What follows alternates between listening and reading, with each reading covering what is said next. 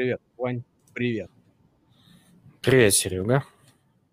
Вань, вот я не знаю, как у тебя в Таганроге, у нас в ЕКБ дикая просто жара. Я сижу и я обливаюсь потом. Обычно, знаешь, когда такая последняя раз жара была в ЕКБ? Никогда примерно. Э, слушай, что ты мне рассказываешь? Я жил в Екатеринбурге, я помню, как я убавлял э, в июле а, а, этот самый обогреватель. Чуть-чуть. Да, потому что, ну, можно было немножко сбавить. А сейчас да. в Таганроге, кстати, буквально два дня жарко. До этого было как-то, ну, как будто все меняется. Круто, да. Поприветствую всех, кто к нам подключается. Напомню, что вы попали на э, канал видеоподкаста Angel Talks. Мы здесь говорим про венчурные инвестиции. И в нашем понимании венчурные инвестиции – это чуть больше, чем просто про стартапы. Это и про иногда про крипту, и иногда про NFT, иногда даже про инвестиции в кино. Но мы периодически возвращаемся к нашим истокам, к разговорам про стартапы. И если вы заметили, в последнее время у нас стали чаще появляться не только венчурные инвесторы, но и предприниматели, которые делают э, классные IT-проекты, привлекают инвестиции и просто задают, не знаю, тренды в индустрии. И сегодня, собственно, краски такой выпуск. Но перед тем, как мы о нем поговорим, ребят, напишите в комментариях, а, видно нас, слышно ли нас, не тормозим ли ни в кубик, ни в квадратик, ни в кружочек. Напишите в комментариях. И те, кто нас смотрит сейчас на Фейсбуке, пожалуйста, переходите на YouTube и пишите в Ютубе, потому что мы стараемся YouTube раскачать, а для этого нужно, чтобы все активности были, конечно же, на Ютубе.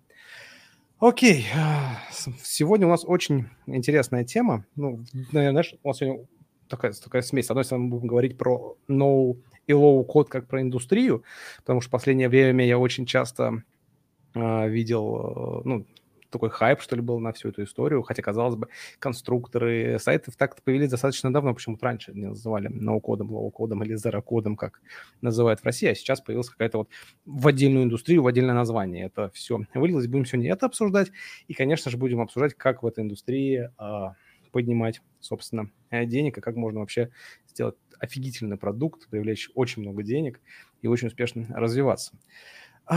А, и скажем, да, мы же скажем нашим зрителям, что у нас сегодня в гостях э, люди, которые создали офигительный IT-проект, которым мы сами пользуемся в своей работе, как ни странно.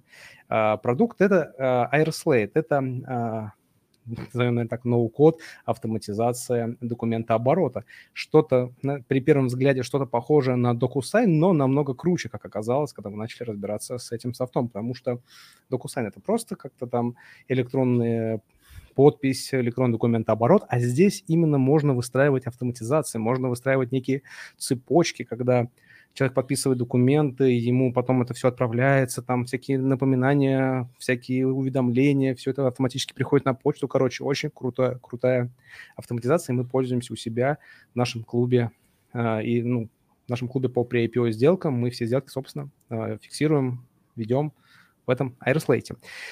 Вань, ты что-нибудь скажешь? Что-то я говорю, говорю, говорю. Скажи что-нибудь ты. А еще, да, еще, я думаю, мы поговорим по, ну, услышим, так сказать, отдельный взгляд на привлечение инвестиций. Э, и это очень интересно, особенно в свете того, что последняя э, инвестиция у ребят была это от Silicon Valley Bank. Ну и думаю, в целом интересно узнать, как э, можно привлечь столько денег, такие сроки, и с чего все начиналось. Давай уже звать гостей. Слушай, про и... деньги, да, про деньги нам всегда интересно. Мы же венчурный подкаст. Да, давай я прочитаю про наших гостей. Буду читать, конечно же, с заметок. Я же нифига не запоминаю. И надеюсь, я правильно произнесу фамилии. Если неправильно произнесу фамилии, можно меня закидать виртуальными помидорами. Итак, у нас сегодня в гостях э, кофаундеры Airslate. А, это Борис Шахнович, SEO и кофаундер Airslate, имеет 20-летний опыт разработки и применения алгоритмов и моделей для достижения бизнес-результатов и научных знаний. Основал Orvik, интернет-сообщество для научных исследований, был профессором биоинформатики в Бостонском университете и научным сотрудником по системной биологии в Гарвардском университете. Получил степень бакалавра в области вычислительной биофизики в университете Иллинойса и степень доктора философии в области биоинформатики в Бостонском университете университете. Офигеть просто. И Вадим Есиновский возглавляет команду инженеров. Создал первый продукт AirSlate, PDF-филлер, которым пользуются миллионы пользователей. В течение последних 30 с лишним лет Вадим был основателем, технологом и или директором в различных компаниях. Furniture Fun, Sharp Spring, FinMail и Citrix основал компанию Clear Software, программное обеспечение для создания блок-схем и графических инструментов, которое было продано SPSS. Уф, очень, очень много всего, поэтому просто выводим гостей и говорим им привет. Привет, ребят. Привет. Привет. Ребят, спасибо, что пришли к нам. Э, напомните, вы сейчас э, территориально где? Мы в Бостоне. Ну, ну я в Бостоне. Бостоне а... Я в Нью-Хэмпшире, да. Недалеко. Как у вас с погодой? Вот у нас пипец как жарко, у вас как? У нас тоже пипец. Не так, как в Екатеринбурге, а, но тоже жарко очень, да. Здорово, ребят. А, если круто, коротко расскажите еще, что, может быть, я не рассказал о вас а, про Aeroslay, там буквально 5-7 минут про вас, и дальше мы перейдем к вопросам про новый код. А я думаю, что ты все хорошо на самом деле рассказал. А, вот, но общее, я расскажу про историю компании немножко. А, мы с Вадимом встретились 12 лет назад, в 2008 году, а, когда я м, уходил из академии, из Гарварда и начинал свой первый стартап. Вадим был а, одним из первых инвесторов в этот стартап. А, стартап, а, я сделал стартап Э, для того, из того, что я знал. Сделал все ошибки, которые делают ошибки первые, первоначальные предприниматели. Я сделал э, продукт до того, как я разговаривал с юзерами. Я сделал э, продукт на себя, э, что никогда нельзя делать, потому что на себя никогда не, нельзя делать продукты. И я а, не подумал о том, как привлекать клиентов и сколько а, и как их монетизировать. А, этот этот а, стартап не сработал, а, вот, но мы сделали некую маркетинговую технологию а, для этого. И потом в 2011 году я пришел к Вадиму, а, который в то время занимался PDF-филлером. А, вот, PDF-филлер была тогда довольно маленькая компания – а там работало там типа 3-4 человека. Вот я пришел, а, да, мы решили добавить туда маркетинговую технологию, которую я разработал в предыдущем а, стартапе, и мы начали скейлить его. А, за а, 4 года мы увеличили а, компанию в 40 раз, а, то есть с 4 человек до а, 160 человек, до 130 человек на самом деле, а, без того, чтобы поднимать какие-либо деньги. А, и первые деньги мы подняли, мы подняли 100 миллионов долларов в 2017 году. А, на эти деньги мы купили еще одну компанию, которая называлась SignNow. А, и после того, как мы ее купили, мы поняли, что на самом деле громадный маркет e-signature – это вовсе не e-signature, а вот именно автоматизация документ, документа оборотом. И мы начали строить э, следующий продукт, AirSlate, э, который заточен именно на, для, на то, чтобы сетапить, как вы правильно сказали, э, автоматизацию документооборота без того, чтобы использовать э, API или другие э, высокотехнологические инструменты. Э, этот продукт мы выпустили в мир в 2019 году, в конце 2019 года на бету, а, и начали его продавать в середине 2020 года. А, вот. Ну, сейчас в компании уже там 900 человек работает, а, и мы а, недавно как раз перешли а, марку 100 миллионов долларов а, заработка и а, растим, продолжаем расти а, очень быстро. А, поэтому вот такая вот история а, компании. А, а у вас какой раунд сейчас получается, если вот на раунды делить, на классический венчурный, какой раунд? А, мы подняли B-раунд в прошлом году, то есть второй. А, это только B-раунд. Да, да. ну, такие цифры огромные, да, вообще не Ну, в этом-то и секрет. Ну, я думаю, до это дойдем. А, по поводу 100 миллионов, это годовой доход, правильно? Да. Угу. Круто. Вадим, может быть, э, есть что добавить, э, не знаю, чуть-чуть о себе? Да нет, слушай, сначала ты рассказывал хорошо, потом Боря рассказывал, что, что, что все прекрасно. Окей, отлично. Тогда пару организационных моментов для тех, э, кто нас смотрит постоянно. Это, конечно, все знает, но периодически у нас есть новые зрители, поэтому мы всегда об этом говорим. Ребят, за мы ведем в прямом эфире, и за лучший вопрос нашим спикерам, который вы зададите в эфире, мы его прочитаем, у нас спикеры дарят подарки. И сегодня у нас очень интересный набор подарков. Кто расскажет? Вадим, э, Борис, э, какие у нас сегодня подарки? Борь, ну давай.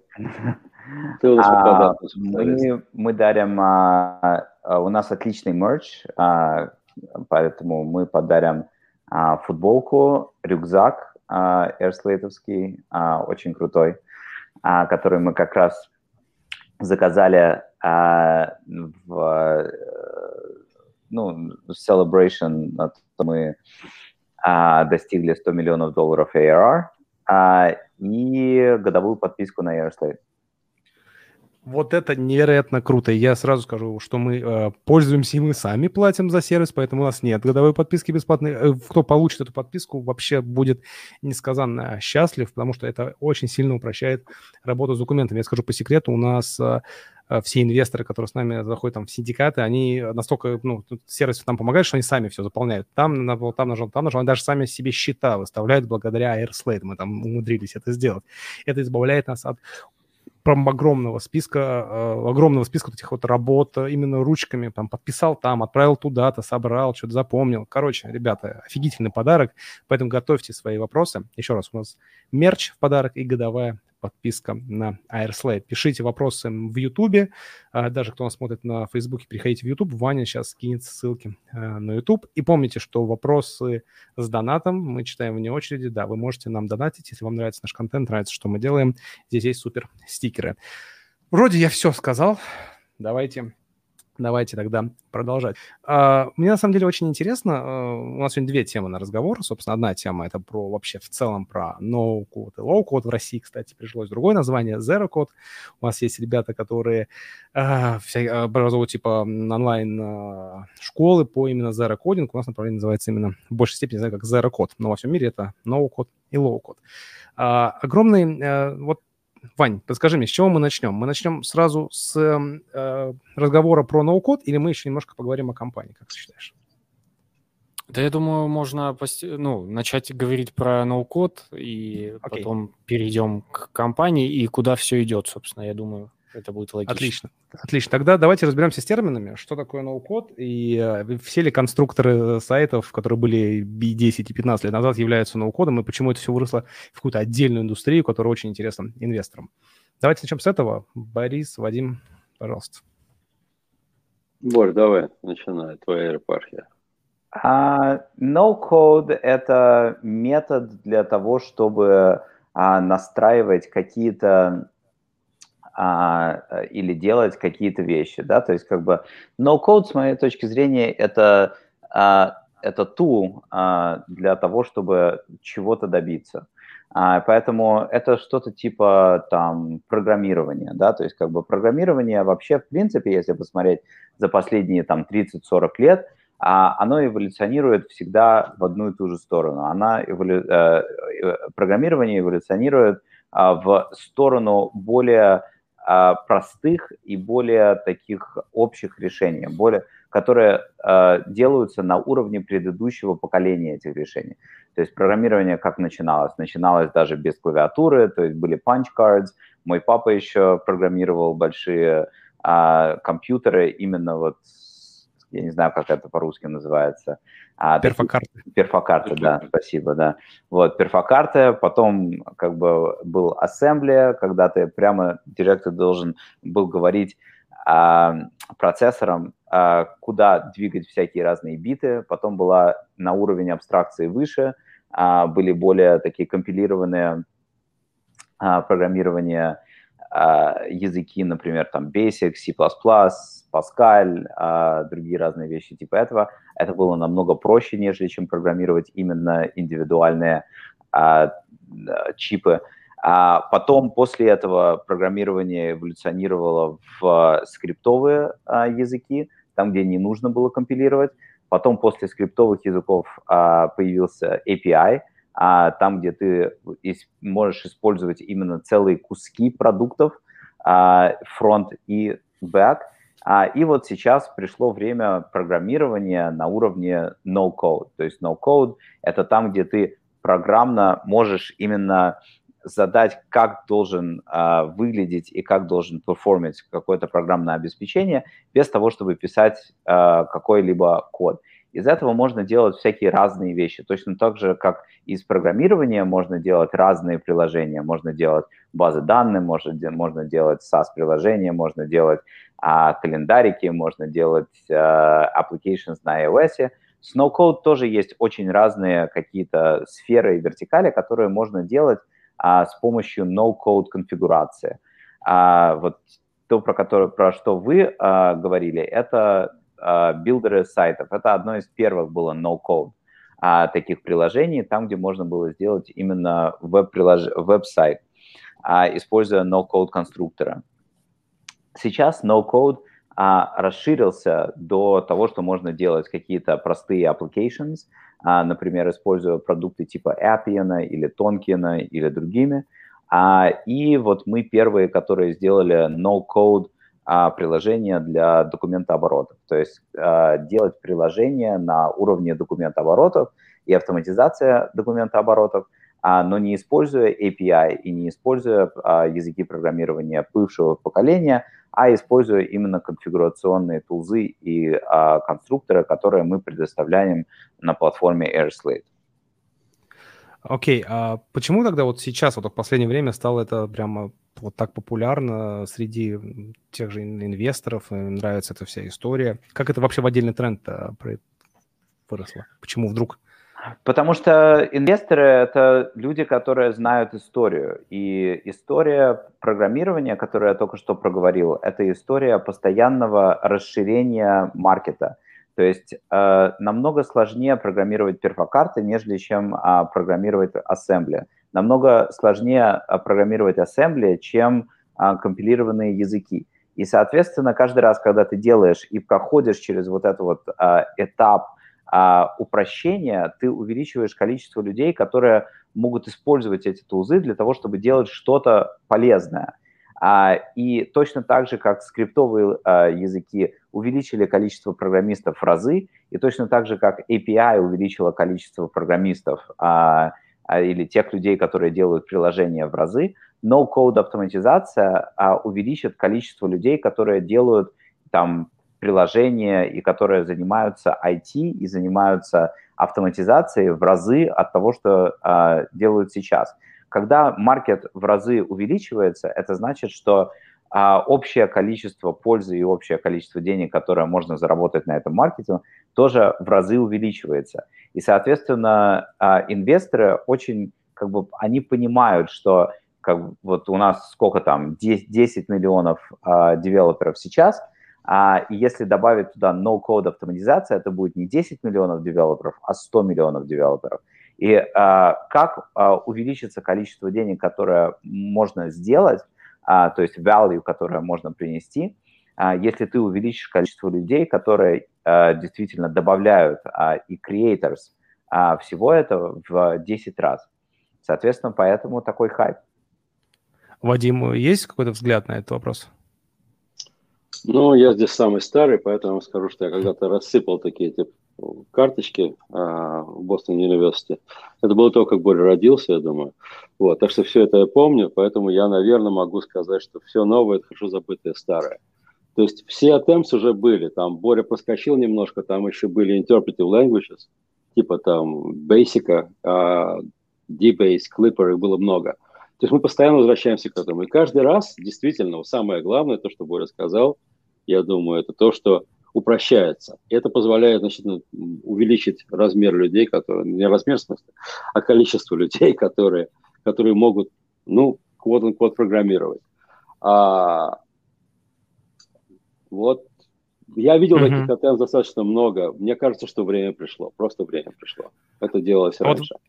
А вот такой вопрос. А в каких сферах сейчас э, именно no-code становится все более активен? Потому что я знаю, что в, тех же, в том же гейминге при создании развивается no-code в геймдеве. А, по-моему, даже в кинопроизводстве есть все больше классных, удобных штук э, для этого. Где сейчас больше всего идет этот вот no-code э, тренд? Мне кажется, что пошло в бизнес значительно больше. Accounting, вот, документооборот, а, перекидывание данных. Борь, подскажи. А, ну, вот да, ты правильно сказал. А, в business applications очень сильно пошел этот тренд. Почему? Потому что market business applications, enterprise business applications, это маркет а, измеряется 500 миллиардов долларов а, в год. А, и а, это, эти 500 миллиардов долларов в год, соответственно, можно увеличить в 10 раз.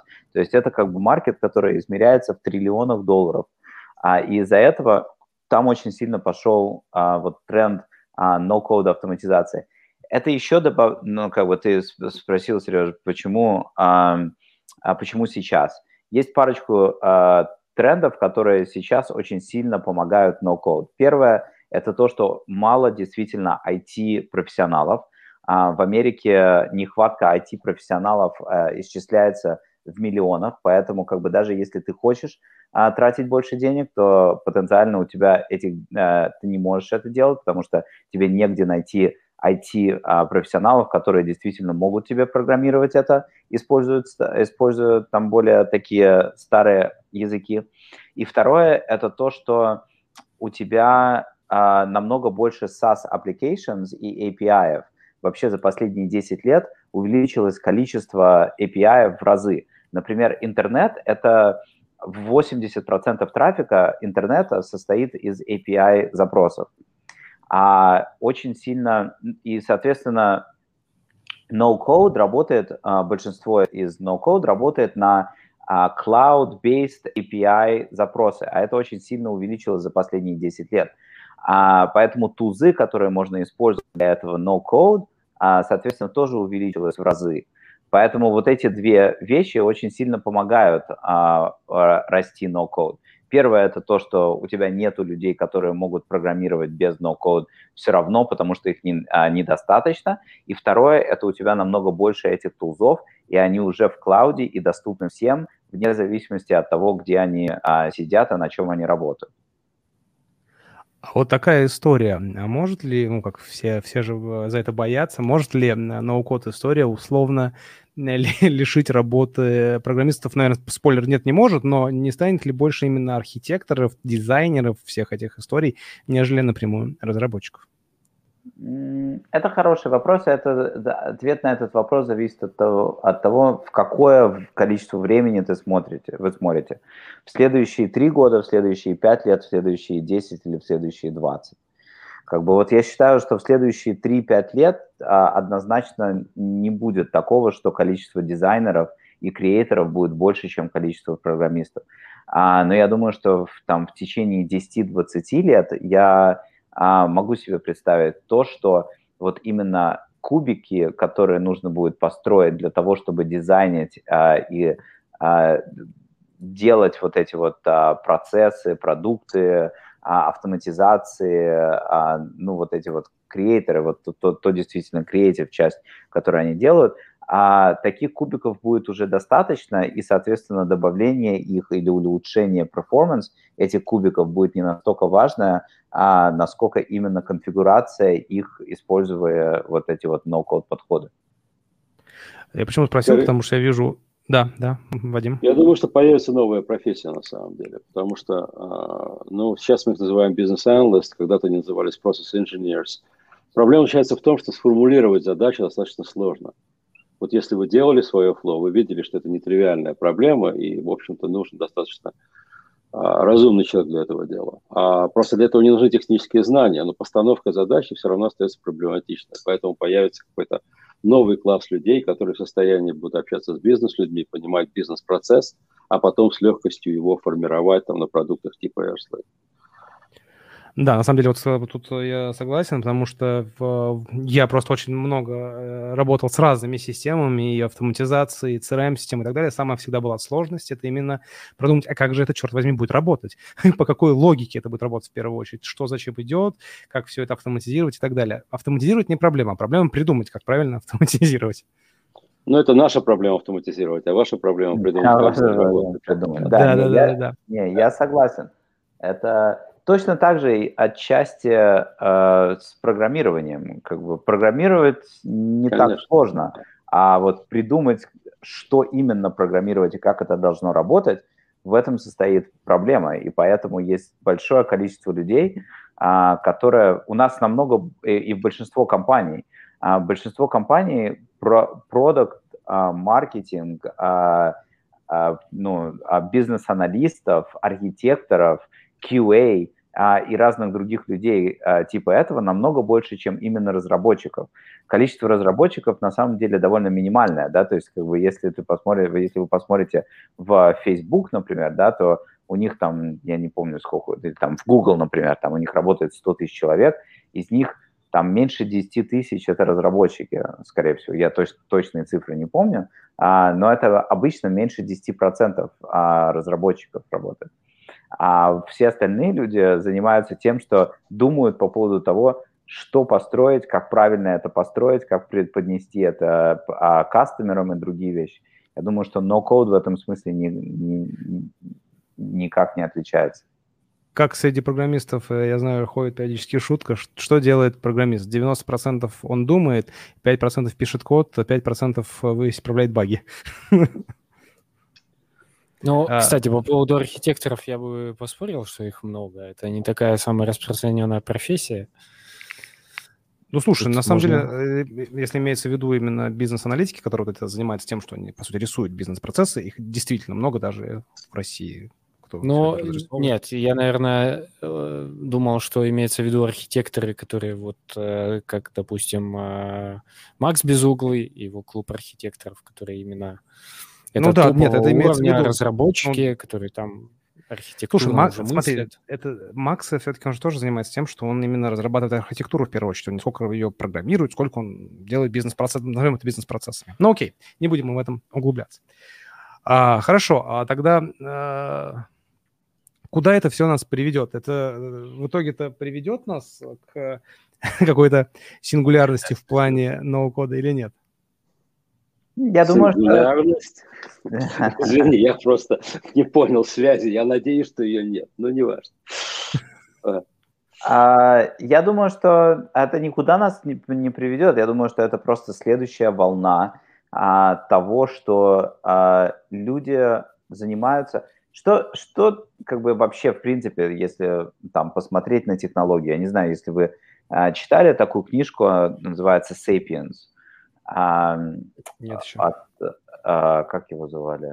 А, Ювал. Да, Ювал Харири, да, Ювал Харари, сори. А, если вы не читали, я очень советую, очень классная книжка, она э, нашумела очень сильно на Западе, вот, и действительно очень-очень интересная книжка. А, и отчасти то, что он а, там рассказывает, это он рассказывает про вообще, в принципе, арку человечества за последние тысячелетия – а, про индустриальную, а, индустриальную революцию, про аграрную революцию и вообще по поводу роли технологии в а, жизни человечества и в эволюции человечества. И одну часть, которую он рассказывает, это то, что технология, в принципе, делает одно и то же всегда. Она делает каждого человека намного более продуктивным и намного более как бы powerful, а, с одной стороны.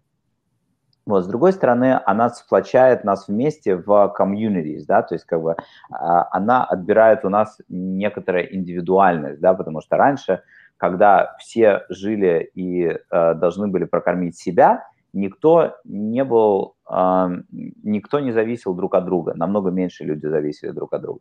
Сейчас, естественно, 3% популяции а, кормят 97% а, популяции. И как бы, если среднего человека, жителя там Бостона или жителя Москвы, я думаю, если его бросить в лес или в пустыню, то вряд ли этот человек очень хорошо выживет. А, и, а, и это на самом деле то, что происходит вообще в принципе на макро, на, на макроуровне.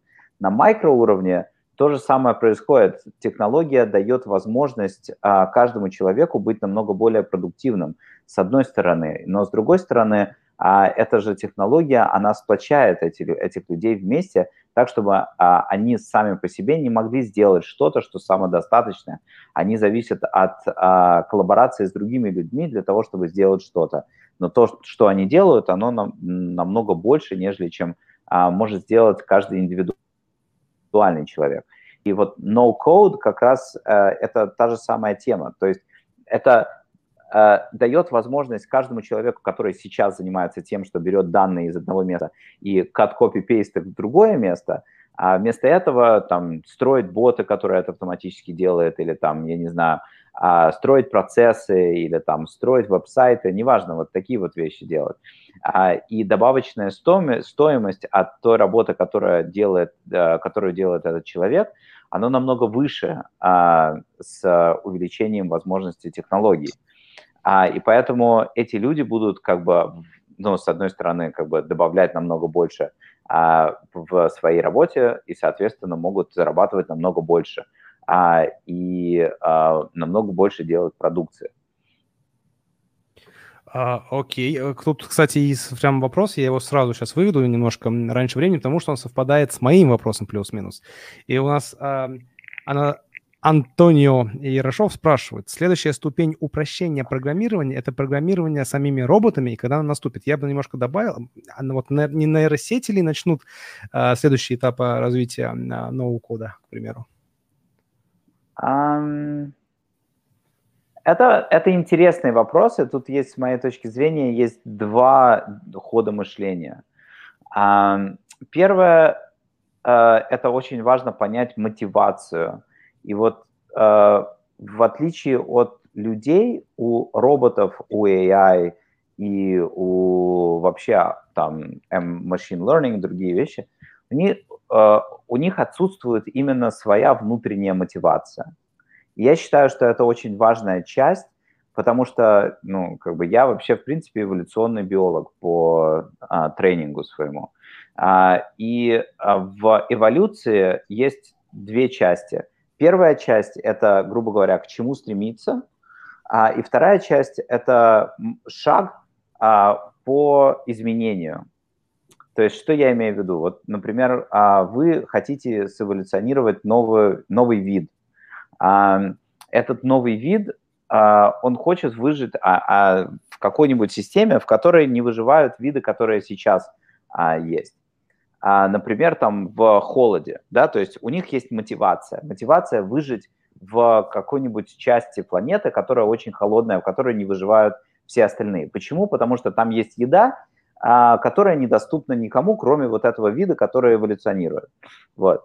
И, соответственно, у этого вида есть какая-то таргет-функция, а, к чему стремиться а, и почему туда стремиться. И второе – это изменение, которое может их привести туда. То есть в этом смысле здесь в биологических системах есть изменение ДНК. То есть вы изменяете ДНК, и каждый раз, когда вы изменяете ДНК, вы тестируете, если это изменение в ДНК а, да, а, при, а, приближает вас к этой таргет-функции или не приближает к этой таргет-функции. А, вот в Artificial Intelligence и в Machine Learning есть одна из этих двух вещей. У них есть метод изменения и метод тестирования, да, то есть как бы они могут действительно научиться, как изменять там программное обеспечение, а, как это программное обеспечение, а даже тестировать это программное обеспечение могут – но без таргет-функции, без того, что нужно сделать, они не могут ни к чему прийти. А, и, соответственно, без мотивации ничего нет. И поэтому то, что вы видите, это то, что artificial intelligence и machine learning могут а, решать очень сложные иногда задачи, например, как играть в шахматы, как играть в Go, а, там другие очень сложные задачи, но там, где очень понятная а, вот именно таргет-функция, понятно, кто выиграет в шахматы – и понятно, к чему это стремится, к чему стремиться. А без вот этой таргет-функции роботам сложно будет делать какие-то а, вещи. Еще одна вещь, которая а, Вадим любит это говорить а, тоже, а, это то, что для, для эволюции нужно очень большое количество времени. С точки зрения, там, например, как научиться играть в шахматы, а, ты можешь стимулировать это время методом а, распределение вот там класс, кластеров, да, то есть купил очень много компьютеров, заставил э, компьютеры играть против друг друга, увидел, кто выиграл, кто проиграл, а сделал как бы machine learning механизм. Классно, это понятно. Но что оптимизировать и как это проверять, если ты это продаешь э, или ты проверяешь это на людях, это не, непонятно. Потому что ты не можешь э, люди недостаточно быстро с тобой интерактив, э, интера, интеракт для того, чтобы тебе достаточно быстро учиться. А, потому что люди – это медленные биологические существа, которые довольно плохо там тестируют а, вот там решение, которое потенциально можно выдвинуть. И поэтому как бы я скептически отношусь к тому, что креатив именно а, будет заниматься AI, а, потому что как раз вот я не вижу, как а, можно, во-первых, а, сделать а, таргет-функцию, а, которую оптимизировать в креативе, а во-вторых, и более важных, это то, если даже у тебя есть эта таргет-функция, как ты достаточно быстро будешь ее проверять, а, с изменениями, которые нужны для тестирования а, и для обучения AI. Угу, интересно. Вадим, Тут... есть что добавить? Я тут недавно совсем читал статейку по поводу очередного того, а, по поводу компьютерных игр и шахмат, и то, что меня поразило, Бог, я тебе должен ее переслать, что сейчас, когда ты играешь в турнире, они думают, что ты, ну как чит по-русски, я не знаю, обманываешь, в том случае, если твоя партия очень креатив. То есть вот это, это немножко обратное тому, что говорит Боря, да, меня тоже совершенно поразило. То есть э, отсутствие рамок, которые нас держат, наше сознание, помогает очень сильно компьютеру. Но это одна сторона проблемы. Но то, о чем говорит Боря, ну, с моей точки зрения, абсолютно правильно, потому что, ну, представь себе, как будет работать такая система, да? Но то, что ее можно сделать там через машин learning, это понятно. Для начала нужно знать конечный результат. То есть у вас есть документооборот какой-то компании, вам нужно пойти проинтервьюировать 10 человек, понять, как это все работает, и после этого они наверняка вам наврали, они чего-то перепутали, забыли, забыли какой-то edge case, и все начинается сначала. И вот, вот период discovery, то есть вот когда вы понимаете постановку задачи, до тех пор, пока мы получим consciousness, artificial intelligence, что с моей точки зрения еще очень далеко, потому что мы даже не понимаем, что такое consciousness по-настоящему. Вот это основная проблема. И хотим ли мы туда идти, это уже другой совсем разговор. Да? Ну, вот Маск считает, что не надо. Я, честно говоря, не знаю. Ваня, по поводу, да, по поводу тестирования хотелось добавить, ну, вроде как, э, ну, нет необходимости того, что быстро люди вводили код, допустим, и э, алгоритмы понимали правильно, неправильно. Есть уже тонны кода, который можно скормить, обучить, и все будет хорошо. Уже есть даже... Э, мне попадались рекламы, редакторы кода э, уже на OpenAI, который сейчас третьего поколения, и там уже все подсказывает, и все очень круто, и скоро чуть ли не сам будет писать. Мне кажется, мы движемся больше в сторону того, чтобы разработчики писали именно э, человеческим языком, и там уже э, алгоритмы это все переводили в какой-то... Вот, кстати, тут Ваня, к твоим словам, тут э, я продолжаю выводить э, а, Антонио. Вот, получается, ставить задачу и определять, удачный ли результат будут люди, но установки задачи, например, просто голосом или выбор из представленных вариантов каждого шага будет следующим этапом автоматизации. Я, правда, ни черта не понял, что тут написано, но звучало, что прям тебе в тему, Вань. Да, да, я согласен, но здесь вопрос состоит в том, что вы называете тестированием. Ваня, я не имел в виду тестирование именно приложения, я имею в виду тестирование именно какого-то решения. Потому что, вот смотри, как бы, вот у тебя есть, э, там, опять же, я как бы статистический биолог по образованию у тебя есть громадное количество потенциала, да, то есть подумайте, там, забудьте про, там, я не знаю, IT, например, там, думайте про бактерии. Вот, а, как бы у вас есть в бактериях, у вас есть там миллионы, потенци... Э, миллиарды потенциальных потенциальных options, да, то есть как бы у вас есть в, ну, грубо говоря, в человеке есть три, э, умножить на 10 в девятой, это сколько? 3 миллиарда, да, 3 миллиарда, наверное. Да, 3 миллиарда а, а, ДНК а, молекул а, в каждой ДНК. Как бы а, каждый потенциальный это, то есть потенциальная как бы option на каждой вот этой штучке это 4, А, С, Т, Г. То есть у вас а, 10, 3 миллиарда в четвертой а, потенциальных а, секвенсах этих ДНК. Это больше, чем там атомов в, known universe. в in the known universe, да, то есть как бы это очень-очень много. А, и, соответственно, что эти бактерии делают? Они как бы десятками, миллионами, миллиардами этих бактерий тестируют, если вот это изменение, это а, приближает их к таргет-функции или не приближает. Но очень важно, что они каждый раз это тестируют как бы миллиардами вот именно этих а, потенциалов. Теперь представьте, что вы а, пишете автоматически код. Вы автоматически делаете, соответственно, вот это а, а, приложение. А количество потенциальных изменений в коде приложения тоже исчисляется в, там, я не знаю, десятки триллионов, триллионов, триллионов а, потенциальных изменений. Но их вам всем нужно как-то а, тестировать. А, а тестировать их нужно на людях. То есть, как бы, что, по, грубо говоря, что понравится кому. А, и вот это вот нельзя делать в размерах там десятки миллиардов за какое-то а, измеримое количество времени, потому что люди просто недостаточно быстро думают и недостаточно быстро будут вам давать фидбэк по поводу того, что им нравится, а что им не нравится. И, соответственно, вот такой вот путь а, обучения AI а, в, без а, таргет-функции, которая достаточно быстро может давать фидбэк, а, невозможно. Хорошо, okay. а тогда вот этот путь э, через, э, ну, как, э, я забыл, как этот термин называется, когда человеческим языком мы просто говорим, нам вот это надо, вот это, чтобы вот так вот все было, и чтобы пиу. Сделай красиво, да, пожалуйста, сделай, вот просто кнопка красиво Вань, сделай. знаешь, я могу рассказать такую забавную историю. Мы когда берем людей на работу, я сейчас задаю один и тот же вопрос. скажу, скажу, скажи мне алгоритм своего утра. Вот ты встал, что происходит? со всеми ифами. Вот ты можешь провести этот эксперимент с любым человеком, который ты знаешь. Вот ты едешь по дороге, у тебя спустило колесо, твои действия. Очень мало uh-huh. кто говорит, а домкрата не оказалось. Или целлулярный телефон сдох, или шина пробита. То есть очень мало людей способны думать со всеми возможными вариациями этого дела. Так что тут все очень непросто.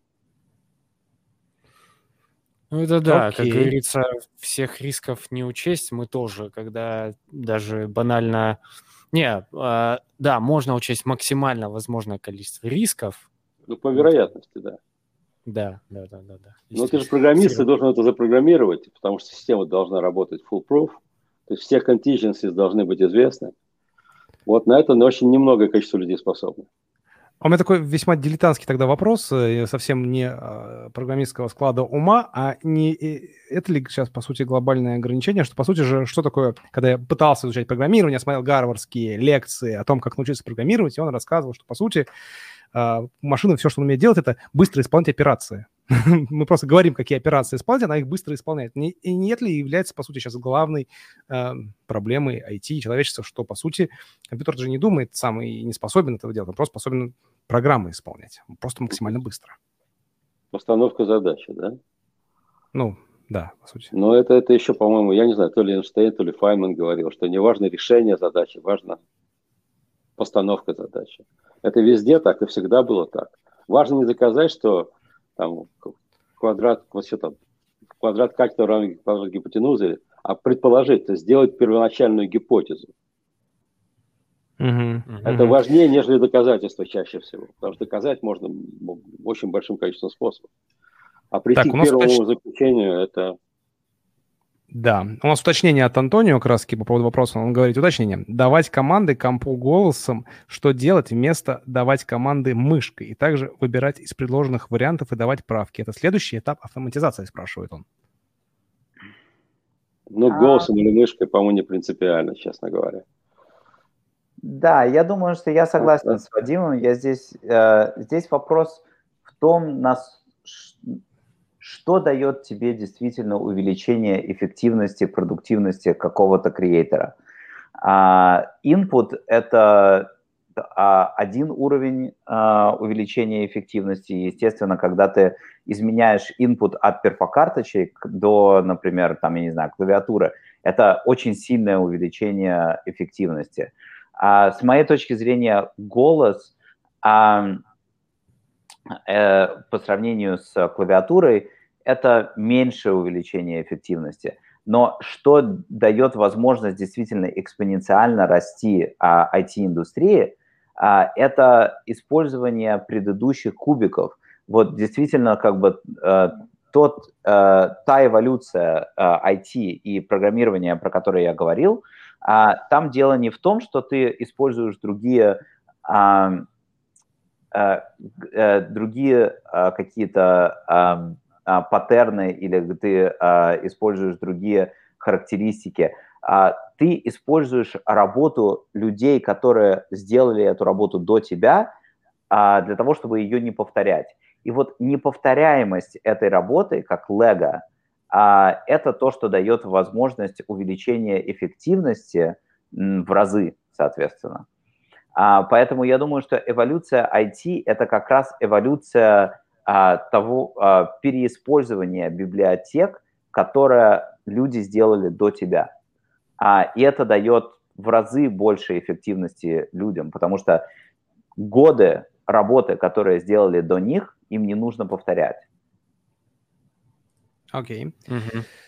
Спасибо. Сейчас э, пару организационных моментов э, снова. Э, ребят, спасибо, что задаете вопросы. И я напоминаю, что вы можете их задавать на YouTube, вернее, нужно их задавать на YouTube, поэтому если вы все еще смотрите нас на Facebook, переходите на YouTube и задавайте вопросы, потому что у нас сегодня за лучший вопрос классные подарки. Это мерч компания Reslate и годовая подписка на их софт. А поверьте, софт просто охренительный. Мы сами пользуемся, сами за него платим. А, Давайте плавно я... перейдем... Серег, Серег, а, Серег, да, Серег. Да, я да, как, чё, как олдфаг, когда говорят софт, меня немножко передергивает, потому что хочется говорить, что SaaS это не совсем софт, ну ладно. Слушай, я олдфаг получаю, я называю это софтом еще, понимаешь, когда э, с тех самых времен называю это софтом. Понятно, что софт это когда скачиваешь на компьютер, устанавливаешь, типа, вот это софт, а это уже типа SAS. Да, я понятно, простите мне мою староверность. Э, я продолжаю это так э, называть. Тогда смотрите, давайте потихонечку тогда переходить. Мне вообще больше, больше вот интересно, как вот э, вы сейчас привлекли инвестиции. Как вообще в целом инвесторы, вот по вашему взгляду, опыту смотрят на а, ноу-код и такой следующий такой, наверное, вопрос. Возможно, они куда-то уже конкретнее посматривают. Тут понятно, сейчас классно развивается B2B Enterprise, но, возможно, они посматривают куда-то еще. Есть что-то еще такое стремительно бурно развивающееся. Как, а, извини, извини, в чем вопрос? Как инвесторы смотрят на ноу-код? Ну, на саму, на саму, да, на саму нишу, насколько они сейчас э, хотят, и, ну, я вижу, по-моему, что они хотят деньги давать в нишу ноу-код, но, э, может быть, есть какие-то инсайдики интересные по этому поводу. Ну, я, по-моему, ответил на этот вопрос э, в предыдущем э, ответе, когда я разга- рассказывал по поводу того, почему ноу-код важные э, как бы тренды, почему ноу-код меняет действительно маркет а, как бы IT-маркет – это самый продуктивный, самый большой маркет, а, и за ним, конечно же, будущее, а, естественно. И no-code расширяет а, а, очень сильно количество людей, которые а, действительно креаторы, креаторы в этом маркете. А, и, соответственно, инвесторы очень сильно хотят а, инвестировать в то, что сделает в 10 раз больше а, людей, которые будут заниматься а, вещами, которые а, делают там в 10 раз больше добавочной стоимость и эффективность каждого этого человека. Как бы, э, опять же, это все довольно старая тема. В начале 19 века все хотели инвестировать в автоматизацию и в машиностроение – Почему? Потому что каждый человек вместо того, чтобы, там, я не знаю, что-то шить, а, мог теперь заниматься тем, что а, maintain, конфигурировать а, машины, которые делали там одежду, например. И это было понятно, что это сильно уменьшит стоимость каждого там всего, что вы, что консюмеры используют, да, то есть как бы стоимость одежды а, понизилась там в десятки раз а, в начале 19 века, когда все это было автоматизировано. То же самое здесь, как бы конфигурация и деплоймент бизнес-процессов, конфигурация и деплоймент софта а, и create вообще, creation софта а, уменьшится в десятки раз а, с точки зрения стоимости, с точки зрения стоимости, по сравнению с тем, что сейчас есть. Естественно, если вы уменьшите количество денег, которое вы тратите для того, чтобы сделать новый а, application а, в 10 раз, там, от миллиона долларов до 100 тысяч долларов или там от 100 тысяч долларов до 10 тысяч долларов, а, это маркет-капитализация вообще в принципе. И это будет громадный маркет сам по себе и сделает громадное количество value а, человечества. Естественно, а, инвесторы очень сильно хотят тоже participate в этом. Круто, спасибо. А, давайте, может быть, плавно перейдем к вопросу, который, э, который нас заинтриговали. А, ну, в частности, я так понимаю, твой, э, Боря, взгляд на привлечение инвестиций. Э, ну, расскажи немного свое видение и как, как вы его реализовывали. Um, ну, привлечение инвестиций, с моей точки зрения, а, должно быть, а, должно происходить чем, чем позже, тем, тем лучше. Потому что dilution а, этого а, привлечения инвестиций прямо пропорциональным, а, насколько далеко вы зашли сами без этих инвестиций. И это естественно, потому что инвестиции – это всегда риск. И чем больше вы можете минимизировать риска для внешних людей, тем лучше вообще, в принципе, для Э, для вас и для компании в принципе. Поэтому как бы наша позиция, я, инвести... я делал это и так, и по-другому. Я поднял деньги до продукта, до команды, до а, кастомеров. А я поднимал там типа там, полтора миллиона долларов на предыдущий свой стартап. Это была большая ошибка, потому что а, это были очень выс... Э, э, это был очень высокий риск для инвесторов – Соответственно, они хотели большое количество там, а, стока а, и большую долю в компании, что очень правильно, потому что они не видели еще а, никаких доказательств, что, что это будет успешно. И, соответственно, они... Э, и более того, э, эти деньги нельзя были, было, нельзя использовать для привлечения кастомеров и для увеличения revenue. А, и с моей точки зрения, чем дальше ты а, зайдешь сам до того, как привлекать инвестиции, а, тем лучше для, для тебя. Потому что инвестиции, минимизация а, рисков для инвестиций происходит тогда, когда ты можешь показать, что за каждый доллар, который ты инвестируешь в какой-то процесс, а, ты делаешь там полтора доллара через энное количество времени, через энное количество месяцев.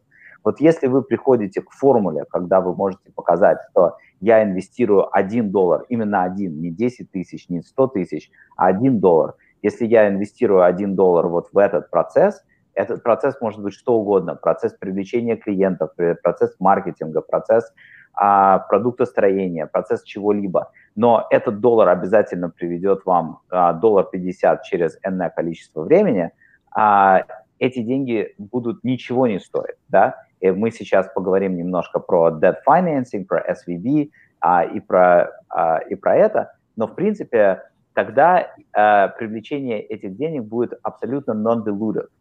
А, то есть, а, грубо говоря, а, банки вам могут, как бы, будут готовы а, давать эти деньги за почти бесплатно, потому что они получают эти деньги за бесплатно.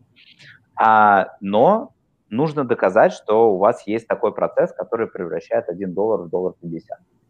А, и да, вот, вот так вот. Но после того, как а, вы построили что-то, и после того, как у вас действительно есть такая формула, а, то это действительно правильное время для того, чтобы привлекать деньги. Почему? А, потому что у вас уже есть какой-то процесс, который а, может э, расти компанию, с одной стороны, но эти экстра деньги вам да, дадут возможность брать немножко больше рисков, нежели чем вы можете делать а, без привлечения этих инвестиций и, соответственно, расти быстрее. А всегда ли работает такая история? Ну, я имею в виду, есть же такие истории, когда вот а, нету еще ни прибыли, ни выручки и так далее, но надо бешено расти, потому что есть а, пользователь, надо занимать доли рынка, и вот это все накачивается деньгами, а там дальше как-то разберемся. Как ты вот к этому относишься? Или импакт какой-нибудь вообще, который там э, руинит какую-то, ну или там вот эти новые трендовые истории с электромобилями, у которых там э, коэффициенты зашкаливающей прибыли нет, или там минимальная прибыль, то есть, а там уже миллиардные оценки. Если вы посмотрите на все эти истории, под всеми этими историями а, таится какой-то тренд, а, макротренд, а, который работает примерно точно так же. Почему? Вот, например, тренд с электромобилями. А что драйвит а, электромобили? Вот вы, вы, наверное, скажете, что это как бы общее экологическое там whatever, неважно что, да? То есть такая вещь. На самом деле тренд, который драйвит электромобили, совсем другой. Тренд – это а, понижение цены батареек во времени. Если вы посмотрите за последние 25-30 лет, то этот тренд экспоненциально растет. Да? То есть как бы каждый год батарейки улучшаются на там, от 3-5 до 5%. А, количество, а, ну, общее, а, общее как это, capacity батареек а, увеличилось в 10 раз, по-моему, за последние 5 лет. Я точно не помню цифры, а, но это что-то типа этого, да, то есть как бы мы приближаемся а, к батареям, которые нас могут, а, там, я не знаю, двигать а, там сотни тысяч километров, там, тысяч километров. И этот экспоненциальный тренд а, и действительно то, что, а, то, что стоит под тезисом, инвестиционным тезисом в электромобиле.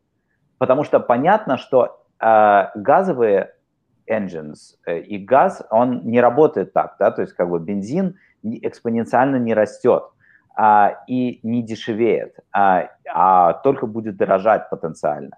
И, соответственно, количество денег, которое вы тратите для того, чтобы построить а, бензиновый а, автомобиль, тоже не, а, не будет дешеветь со временем. А количество денег, которое вы тратите на, а, стоим, на, на то, чтобы построить электромобиль, оно понижается. И поэтому вы можете, используя этот тренд, а, посчитать, что будет через 10 лет.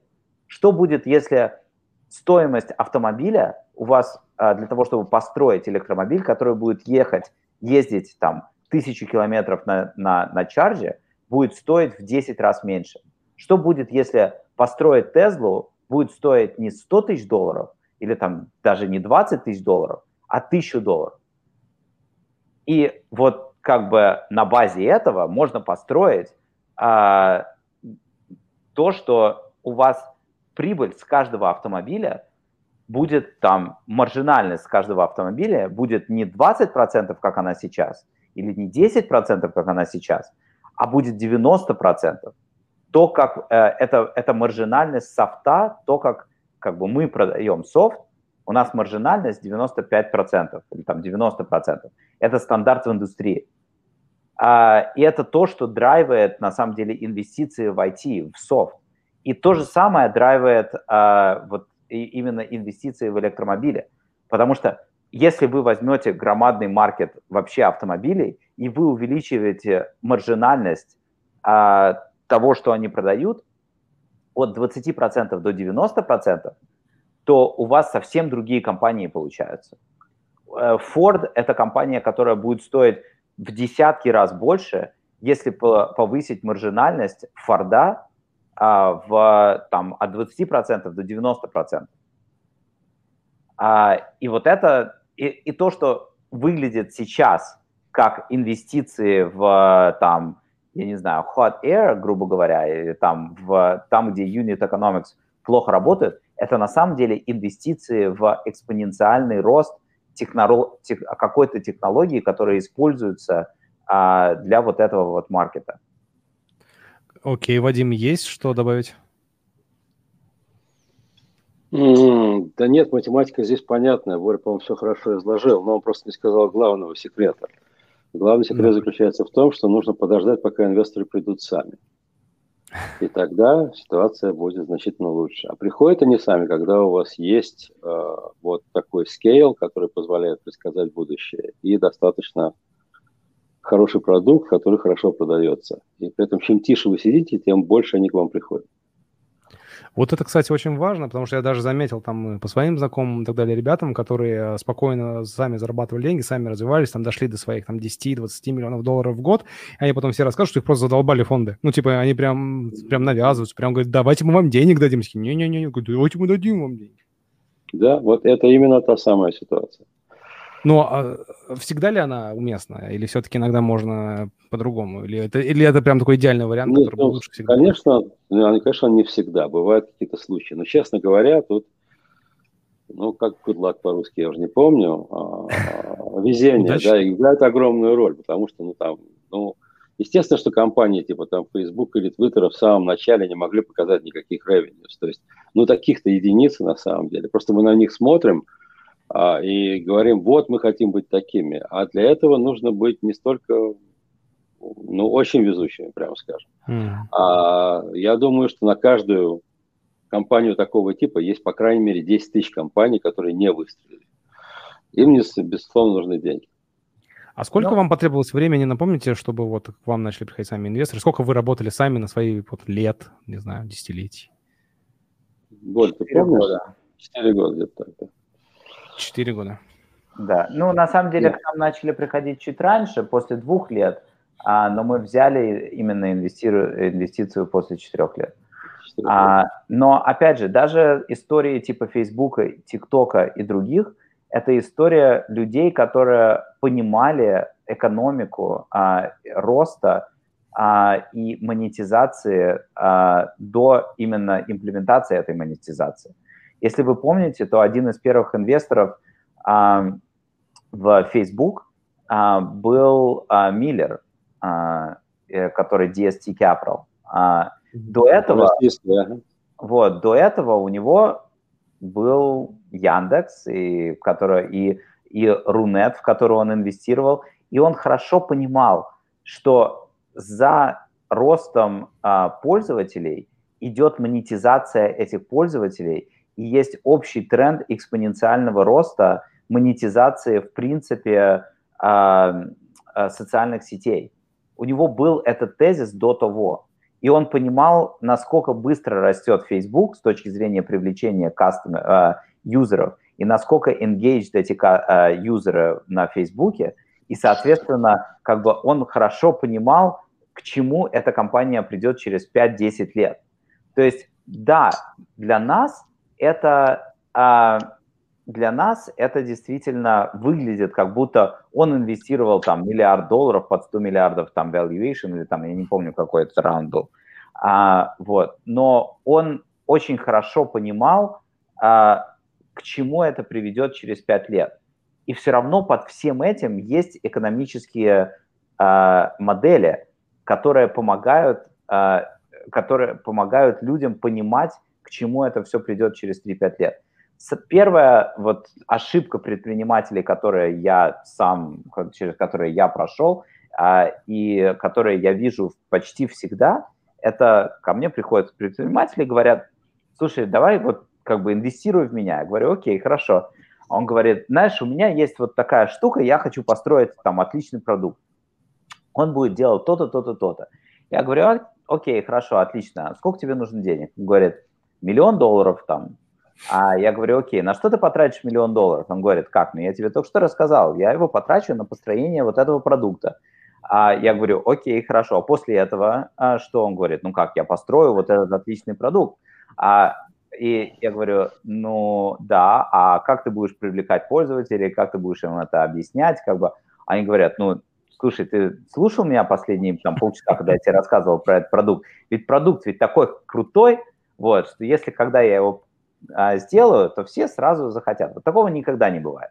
Вот никто сам не приходит и не говорит, что ты построил такой классный продукт, что я сам буду его покупать. А, и 90%, если там как бы люди там будут, а, если они читают финансовые именно не журналистику, а финансовые отчеты публичных компаний, то они увидят, что а, продуктовая составляющая в больших продуктовых компаниях составляет меньше 20% обычно а, от затрат компании. а 80% составляет именно маркетинг, sales и другие вещи, которые именно а, наточены на том, чтобы а, сделать эту экономическую а, модель а, и сделать эту инвестиционную модель, где можно понимать, куда нужно а, инвестировать деньги для того, чтобы получать от этого при, прибыль. В процессы, нежели чем в продукты. А, круто. Ваня, у тебя есть какие-то вопросы дальше по теме? Потому что у меня дальше есть только а, рандомные вопросы, которые у меня... Да, есть вопросы по теме. Мы наконец-то добрались, но не разобрали. Вот историю Давай. с э, займом в Silicon Valley Bank. Давайте немножко про нее поговорим.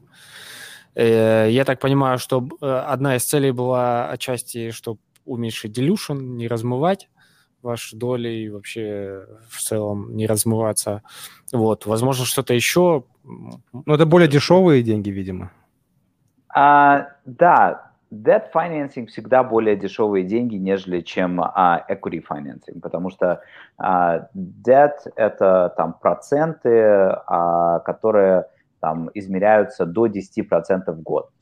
А, но а equity, если у вас компания растет там, как наша, по 50% в год, а, то когда вы продаете equity, вы продаете на самом деле деньги, которые вам стоят 50% в год. А нам SVB стоит там до 10%, по-моему, там 5%. То есть это деньги, которые в 10 раз дешевле, нежели чем если мы продаем долю в компании а, на сегодняшний момент. А если мы будем расти быстрее, то это будет как бы еще более дешевые деньги. А, но для того, чтобы поднимать деньги, которые вам стоят 5% в год, а не 50% в год, вам нужно показывать вот эту вот экономическую модель, про которую я а, рассказывал, а, где вы можете а, рассказать банку не, не с точки зрения вот просто на, на пальцах, а с точки зрения мы вот это делаем, мы инвестируем там 1 доллар сюда, и мы получаем доллар 50 через энное количество времени, как бы если вы показываете такую модель, то тогда вы можете поднимать non-dilutive financing. И я считаю, что самые лучшие компании, а, особенно в SaaS, а, там, где эти модели очень хорошо прогнозируемые, которые работают на очень больших цифрах, это будет наиболее востребованный метод финансирования, по крайней мере, на 50% а, того, что поднимают люди в а, будущем. Я думаю, что это будет, а, этот метод финансирования будет только расти со временем. Я хочу кстати... сделать небольшую да, ссылку как раз-таки, Ваня, хочу тоже небольшую сделать к эпизоду с Кати Коэн про венчурные, венчурные кредитования. Что вот это такой э, симбиоз, с одной стороны, кредита, с другой стороны, именно там венчура, там, долей и так далее. И что фаундеры э, с удовольствием идут такие истории, для них это действительно более дешевая история. Поэтому, кто не видел, обязательно переходите, у нас поройтесь на YouTube-канале, у нас есть такая, такой эпизод. Вань, еще вопрос у тебя есть? Э, ну, у меня, наверное, так подытоживающий вопрос. Э, Давай. Почему вы до сих пор, возможно, есть на то какие-то хитрые особые причины, почему вы не в Кремниевой долине до сих пор? Вы так хорошо бежите. Почему мы не в Кремниевой долине? Да. Оттуда все бегут, а хочешь, чтобы а, бежали туда? А зачем быть в Кремниевой долине? Окей, следующий ну, это вопрос. Вла- вла- влажная мечта, это влажная мечта Ивана быть в Кремниевой долине, видимо. Нет, ну... Не, ну, Вань, ты знаешь вопрос, а давай отвечай тогда. А почему считаешь, что хорошо да. быть в Кремниевой долине? ну а, ну, есть такие стереотипы. А, сколько мы общаемся, очень много инвесторов из Кремниевой долины, и все, ну, не все, но очень многие рассматривают и отдают приоритеты стартапам, которые физически находятся там. Это в этом есть доля правды, но в этом есть и, в общем, сейчас народ побежал с Кремниевой долины. Знаешь, я думаю, что это, да, в этом действительно есть доля правды, и а, в этом, в Кремниевой долине а, действительно много денег, с одной стороны, а, но это не главное. В Кремниевой долине очень много experience 'а. Кремниевая долина, Кремниевая долина, потому что а, там Intel, а, начинался в Кремниевой долине. И люди, которые работали в Intel, в Cisco, в там, других компаниях типа этого, они потом строили все там, след, последующие компании, включая Google, Apple а, и другие. И, соответственно, это все а, gets recycled, да, то есть как бы это все пере, переделывается. То есть люди, которые строили Apple, которые строили Cisco, они там строят следующие компании, потому что они знают, как это делать. И в этом есть большая как бы доля правды, с одной стороны. С другой стороны, как бы work from home, COVID э, и все другие вещи, они показывают, что люди могут быть в любом, э, в любой точке полушария, э, ну вообще в любом... Э, даже в Таганроге, Вань. Да, даже в Таганроге. Действительно. А, и а, все равно добав, ну, как бы работать в, в каких-то высокотехнологических компаниях. Поэтому я считаю, что это уже начинает очень сильно изменяться с точки зрения привязки. А, э, с точки зрения привязки к Силиконовой долине. А, и это будет продолжать, а, продолжаться изменяться. Маленькое количество людей, я, вот из тех людей, которые я знаю, а, они не хотят строить новые а, компании в Силиконовой долине. Во-первых, это очень дорого. А, во-вторых, это очень сложно, потому что у тебя есть тот же там Apple и Google, который все время бьется за тот же талант, который, который тебе то, тоже нужно а, а, компить, конкурировать, за, за который тебе тоже нужно конкурировать. То есть, а, а деньги, а, они зеленые, и как бы их переводят и не в методы, и как бы не обязательно там сидеть в Силиконовой долине для того, чтобы получить инвестицию, как Airslate показал.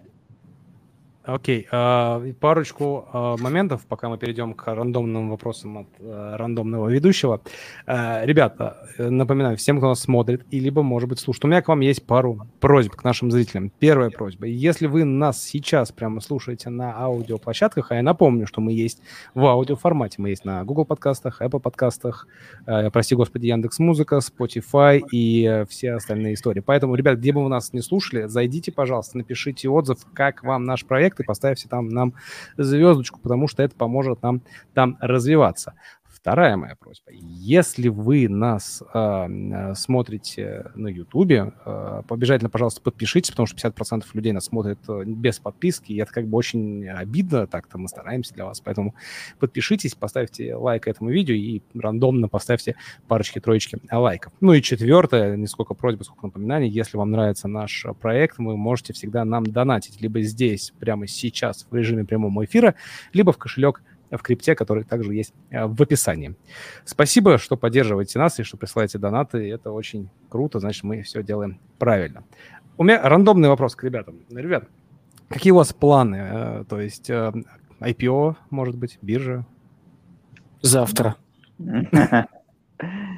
Я думаю, что здесь главное не то, а, как мы финансово выходим и как мы а, привлекаем инвестиции, а главное то, чему мы стремимся. И я думаю, что мы, наверное, на одной десятой того пути, который мы хотим провести.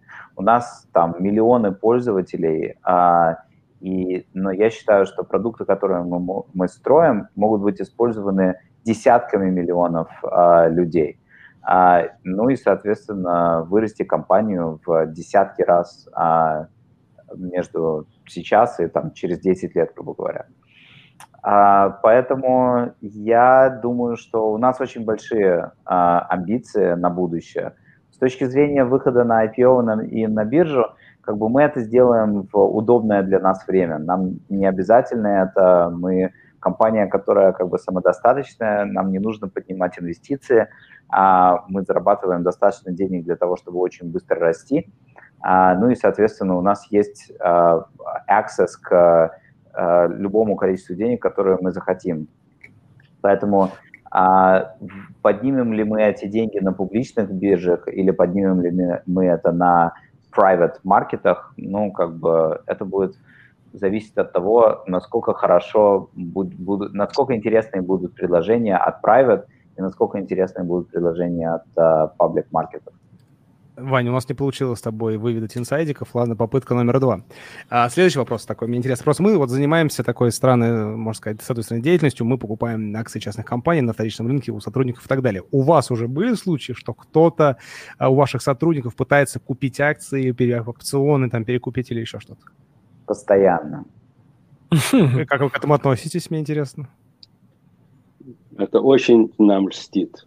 Как насчет такого? Таки да. Это, это отлично, да. Ну, то есть, грубо говоря, если мы вдруг захотим купить у кого-то из ваших, вы не будете э, применять рофер, и вы скажете, да, классно, ребята, покупайте акции. Ну, я этого не сказал, нет. Серега, это, это нам льстит, это просто, это, это льстит. Это не значит, что да. Это зависит от того, кто инвестирует, понимаешь, то есть как бы и сколько. А, вот, то есть э, действительно одна а, одна вещь, которая для нас важна, это, ну, как бы это такая деталь, но юридически важная деталь, это количество э, инвесторов, которые есть в компании. А, оно должно не превышать какую-то какую цифру, иначе вы считаетесь публичной компанией, де-факто даже если вы не на NASDAQ или на публичной а, бирже. Это проблематично для, а, для частных предпринимателей, для частных компаний, потому что у вас там типа, вы частная компания, которая там, я не знаю, 20 миллионов долларов зарабатывает, у вас там больше, чем 500 инвесторов, и вы начинаете, и, и к вам начинают приходить правительство и начинает спрашивать по поводу всяких разных регуляций, а, и вы де-факто должны быть как бы публичной компанией и все compliance, аудиты и все вещи публичной компании делать, а по факту у вас нету никакого доступа к публичным маркетам. Интересно, кстати, вот эта вещь. Это на самом деле даже, сколько мы занимаемся подобным, даже Но... не в курсе были. Серег, там, а, насколько я понимаю, когда вот мы делаем синдицированные сделки, у нас заходит, по сути, одна компания. Это SPV, наша... ну SPV типа, да, инвестор. Да, да, да. И она считается как вот один инвестор. И да, он попадает, да, по сути... Агрегация, ну, да, агрегация работает очень хорошо. Поэтому если вы приходите с, и к нам приходят такие агрегированные такие инвестиционные фонды, а, вот, то тогда это сильно упрощает жизнь. А если вы индивидуально приходите и начинаете перекупать акции, ну, это, да, да, да. это проблематично. Да, мы именно еще... про это и говорим. Давай. У меня еще такой вопросик есть. Э, вот я думаю, будем спрашивать фаундеров э, компаний. Что бы вы предпочли? Какие-нибудь там 200 э, миллионов smart money или там миллиард stupid money? Stupid money. Ты в курсе, что, как говорил наш любимый Леонард Грайвер, что, что такое smart money? Это 5 smart, 95 money. Вот я согласен с Сергеем. И, и это и есть ответ на этот вопрос. Так что да. То есть лярд. Окей. Мы Окей, самые очень умные, поэтому мы, мы разберемся, что с ними делать. Да, я, кстати, почему спросил, потому что у нас есть вопрос сразу от зрителей, как можно купить акции на вторичном рынке. А, заметки маркетолога. Интересно у тебя, конечно, имя. А, напиши нам. Я не уверен, что у нас будет акция, конечно, Airsolate, но у нас есть разные другие истории, поэтому пиши нам э, в личку.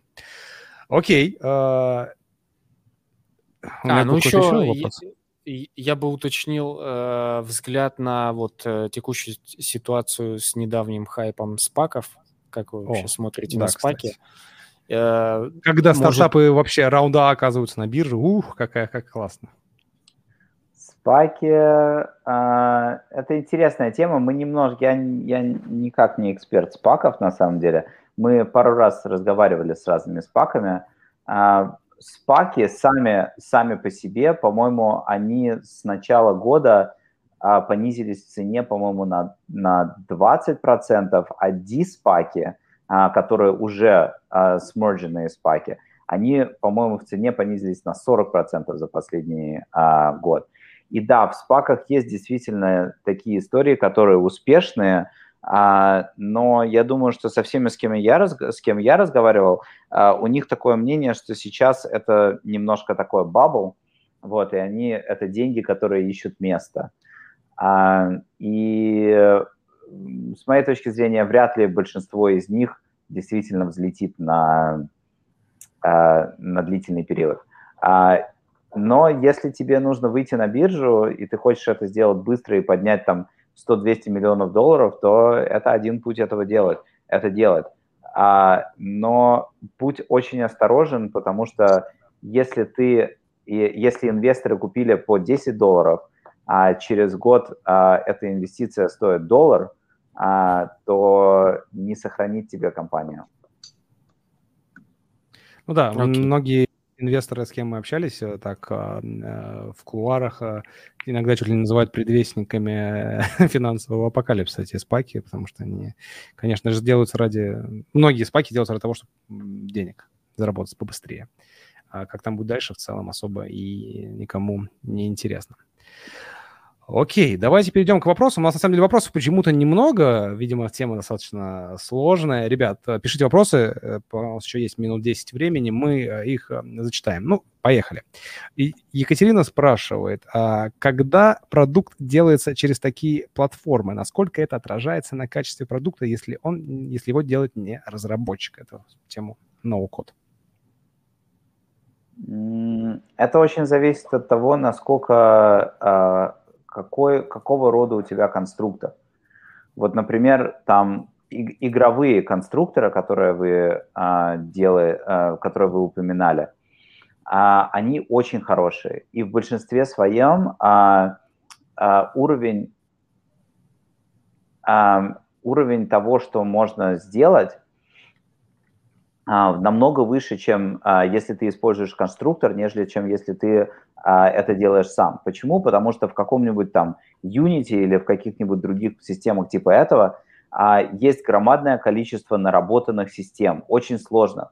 Там физика, например, которая а, входит в это, а, которая там заняло десятки лет для того, чтобы построить. Я помню, я а, делал какие-то игры сам, а, программировал, и там реально как бы программировать всю эту физику очень сложно. А, и поэтому в некоторых вещах, э, используя конструкторы такие, low-code или no-code, э, улучшает не только скорость доставки конфигурации продуктов, но и улучшает качество этих продуктов.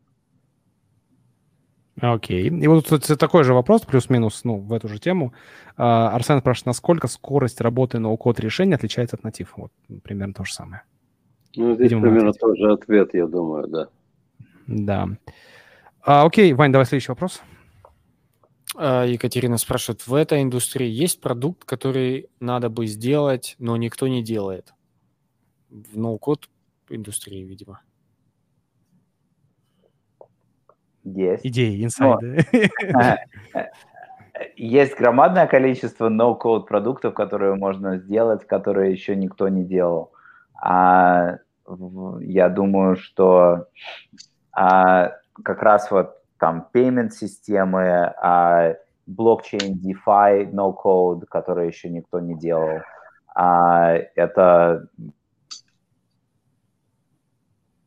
Это завис, да?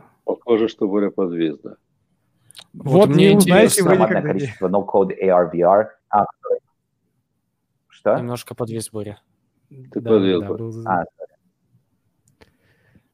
можно закончить мысль еще раз тогда. А, а, no code, я не знаю, где, где я оборвался, no code, uh, blockchain, uh, distributed finance никто не делал, no code даже uh, обычный finance никто не делал, uh, и payment, uh, no code AR, VR uh, никто не делал. Uh, то есть есть громадное количество применений и больших трендовых индустрий, где no code сильно увеличит количество а, разработчиков и продуктивных member, а, продуктивных людей в именно этой индустрии. Даже no-code robotics, я думаю, что мало кто делает сейчас. А я ну, вот, кстати, нет, это есть. Напомню, ну, да, есть, да. не уменьшит ли это зарплаты, если вот разработчиков станет больше, не станет ли меньше разработчики зарабатывать? Сейчас они в более-менее шоколаде, скажем так, а если их станет сильно много, они станут как кто? Насколько я знаю, пока что зарплаты только растут, и количество их тоже сильно увеличивается. То есть исторически это имеет обратный тренд. Так что я думаю, что нет, я думаю, что увеличит. Фух, okay. успокоили. А ты, Вань, блин, разра... в смысле, ты разработчик такой, Фу, я только начал учиться программировать, слава богу, у меня еще лет 10 есть, да, на это все? Не-не-не, просто... Как раз-таки, Вань, когда тебе будет лет 50, ты сможешь нормально устроиться на нормальную зарплату. Прекрасно. Наконец-то. Наконец-то станешь... Тебе уже за 50, да, да, да. Хорошо выглядишь, Вань, для 50. А, смотрите, дальше у нас есть еще два вопроса от Антонио. Они, на самом деле, немного не по теме, но пока у нас осталось время и новых вопросов у нас на, на данный момент, я их все-таки прочитаю. И на этом, думаю, мы завершим. Антонио спрашивает, верно ли движемся в стартапе по плану в трех важных составляющих перед привлечением инвестиций? Первое – идея, решающая реальную проблему. Второе – MVP, Третье – комьюнити реальных потребителей. Тогда инвесторы будут приходить сами, и дальше он а, продолжает. И когда стоит принимать инвестиции, которые уже предлагают даже до этапа MVP? Верно ли считаю, что стоит брать по минимуму только, не, только необходимое до реального роста комьюнити? Ну, э, вот на самом деле здесь Силиконовая долина уже намного, э, уже решила эту проблему. А, на этапе до того, как у вас действительно есть экономическая модель, нужно брать деньги именно не под инвестиции, а ну, что-то типа под залог. Это там раньше это называлось convertible note, а сейчас это называется safe, а, но идея, идея в том же самом. Как валю, валюация компании как бы не, никак не зависит от а, того, что вы показываете. Соответственно, очень сложно понять, вы продаете 10% компании, 20% компании, 50% компании или еще чего-то. Поэтому люди вам дают, как бы, грубо говоря, там venture debt, а, вот, но с каким-то equity kicker. А, то есть он дает миллион долларов, который конвертируется в equity на следующем раунде, когда у вас будет экономическая модель. А, это по поводу того, как а, нужно брать по минимуму. А, нужно брать не только по минимуму, но еще правильно это оформить с точки зрения того, как вы будете а, эти деньги потом конвертировать в, а, в процент компании. А, а с точки зрения этапов, да, это идея, маркет, а, проблема, а, извините, проблема, а, решение, а, маркет а, и что делает это решение уникальным и как оно будет расти. А, ну и, соответственно, как бы то, те три этапа, это а, поняли проблему, сделали MVP, а, начали привлекать а, пользователей а, и понимают, а, в какое, сколько денег нужно для того, чтобы привлечь а, следующего пользователя. Отлично. Я могу вопрос... добавить да, да. две вещи, что номер один, что решение уникальное не обязательно – это раз. Во-вторых, маленькое количество денег дает самое главное, дает дисциплину. Если возьмете слишком много, это плохо кончится. Так что дисциплина важна. А, да. А внезапный Ох. вопрос от э, я, у меня был внезапный вопрос от ведущего, но я его два раза уже сейчас, собственно... А, нет, вспомнил, классно. У нас все-таки вопрос, подкаст про инвестиции. Я правильно услышал, вот мельком на сегодняшнем подкасте, что вы тоже сами инвестируете, вы сами венчурные инвесторы. Можно коротко об этом тоже рассказать? Как много вы инвестируете, как часто, в какие проекты, или, может, в рамках компании это делаете? А, мы инвестировали пару раз, не очень часто это делаем, к сожалению, нету для этого времени. А, я очень люблю маркетплейсы, и мы инвестировали там в некоторые маркетплейсы, которые а, хорошо выстрелили.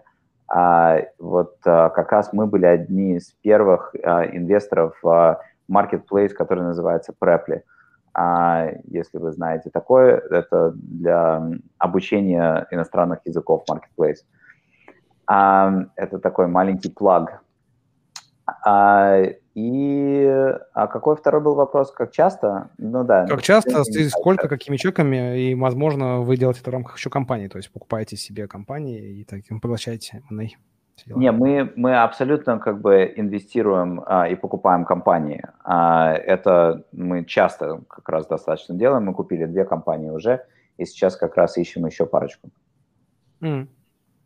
А вы не занимаетесь э, выращиванием внутренних проектов? Вот у нас был на прошлом э, эфире Дмитрий из Unisender, он говорит, они построили работу так, что выращивают внутренние проекты, которые становятся независимыми, как, ну, как самобытными, которые там идут захватывать новые рынки и, по сути, выросли. Но при этом внутри. в экосистеме вроде как. Да. Ну, мы отчасти делаем, вот мы отчасти сделали это с AirSlate, но это очень сложно, это, это не сложно с точки зрения именно выращивания продуктов новых и проектов и новых revenue стримов, а, но это очень сложно с точки зрения а, маркетинга именно компании, потому что когда у вас одна компания занимается десятью маленькими вещами, а, то очень сложно а, рассказать какую-то историю инвесторам, в которую они бы поверили, кроме того, что у вас просто как бы компания растет. Поэтому mm-hmm. я, я не советую это делать для тех людей, которые действительно хотят целостно а, эту компанию вывести на биржу или продать потом. Окей, э, давайте, что, у нас вопросы все. Э, выберем э, самый клевый вопрос. На самом деле мне понравился некоторый вопрос, который задавал Антонио Ярошов. У него был классный вопрос про какое будущее будет и так далее. Он там с моим вопросом как-то совпал. Но это мое мнение. Как вы считаете, может быть, вам запомнился какой-то вопрос отдельно? Возможно, нужно напомнить какие-то вопросы. Um... Я, честно говоря, не, я помню вопросы, но я не помню, кто, а, кто спрашивал. Вот мне кажется, что а, да, я согласен. Вопрос про, а, про то, про MVP был а, хороший. А, и там было еще парочка вопросов, но, если честно, я я ну, мне кажется, их в основном отвечал, задавал Антонио. Собственно, да, да Антонио да. задавал. Ну, тогда, если мы сходимся все во мнении, тогда я предлагаю сделать победителем а, Антонио, э, как он написан в Ютубе. Антонио, ты, э, вот, рандомное сообщение сейчас я выведу. Антонио, ты, побед... ты выиграл, первое, ты выиграл мерч, рюкзак, футболку и годовое использование Airslate. И если ты стартапер, мне кажется, тебе это тоже будет очень полезно, отсылать всякие да, мне кажется, даже можно отсылать всякие NDA, потом, чтобы deck можно было посмотреть тоже через Airslate, очень клево, можно все автоматизировать. Напиши мне в личку, либо Ивану в личку, а дальше мы уже придумаем, как тебе все эти подарки доставить. Антонио, поздравляю с победой. Вау-вау-вау.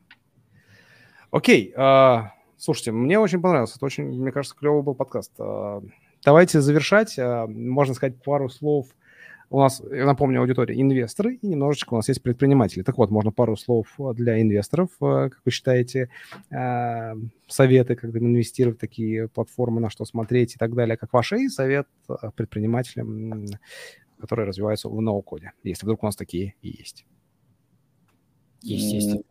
Я думаю, что мы об этом говорили последние полтора часа, и совет совет один и тот же и инвесторам, и, э, и предпринимателям.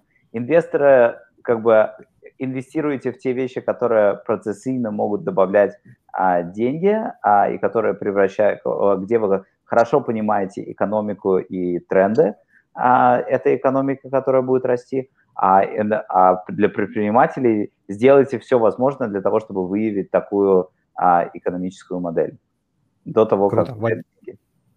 Круто. Вадим, может быть, есть что-то сказать? Все, классно. А, нет, все, что я, я, я бы хотел сказать, что я очень жду момента, когда первый продукт на ноу-коде выйдет и пойдет эта компания паблик. Вот когда это произойдет, вот тогда мы все поверим в ноу-код, и все это будет а, замечательно абсолютно. Круто, круто. Ребят, огромное спасибо, что вы к нам пришли. Э, это было очень круто. Я желаю вашей компании дальнейшего роста. Э, будем смотреть, следить э, за вашими акциями на вторичном рынке. Возможно, мы к ним тоже присмотримся, потому что вы реально очень крутые. И спасибо, что облегчаете нам жизнь, нашем, банально, нашем, нашем клубе, как мы это работаем. Это прям, не знаю, десятки, сотни человек часов вы нам точно экономите, и это очень круто. Спасибо. Да, спасибо большое, вам, было очень интересно. Пригласили, было интересно. Спасибо, да, ребят, да. всем, Давайте кто еще... смотрит, пишите лайки, ставьте комментарии или наоборот, как это обычно делают. В общем, пишите, как вам эпизод, и хотели бы побольше предпринимателей либо инвесторов. В общем, давайте фидбэк, нам надо развиваться. Вань? Что да, я хотел еще на пару минут э, попросить гостей задержаться после заставки. Так, все. Всем спасибо. Все. Все, заставка, и мы уходим в закат. Всем спасибо, всем пока. Пока.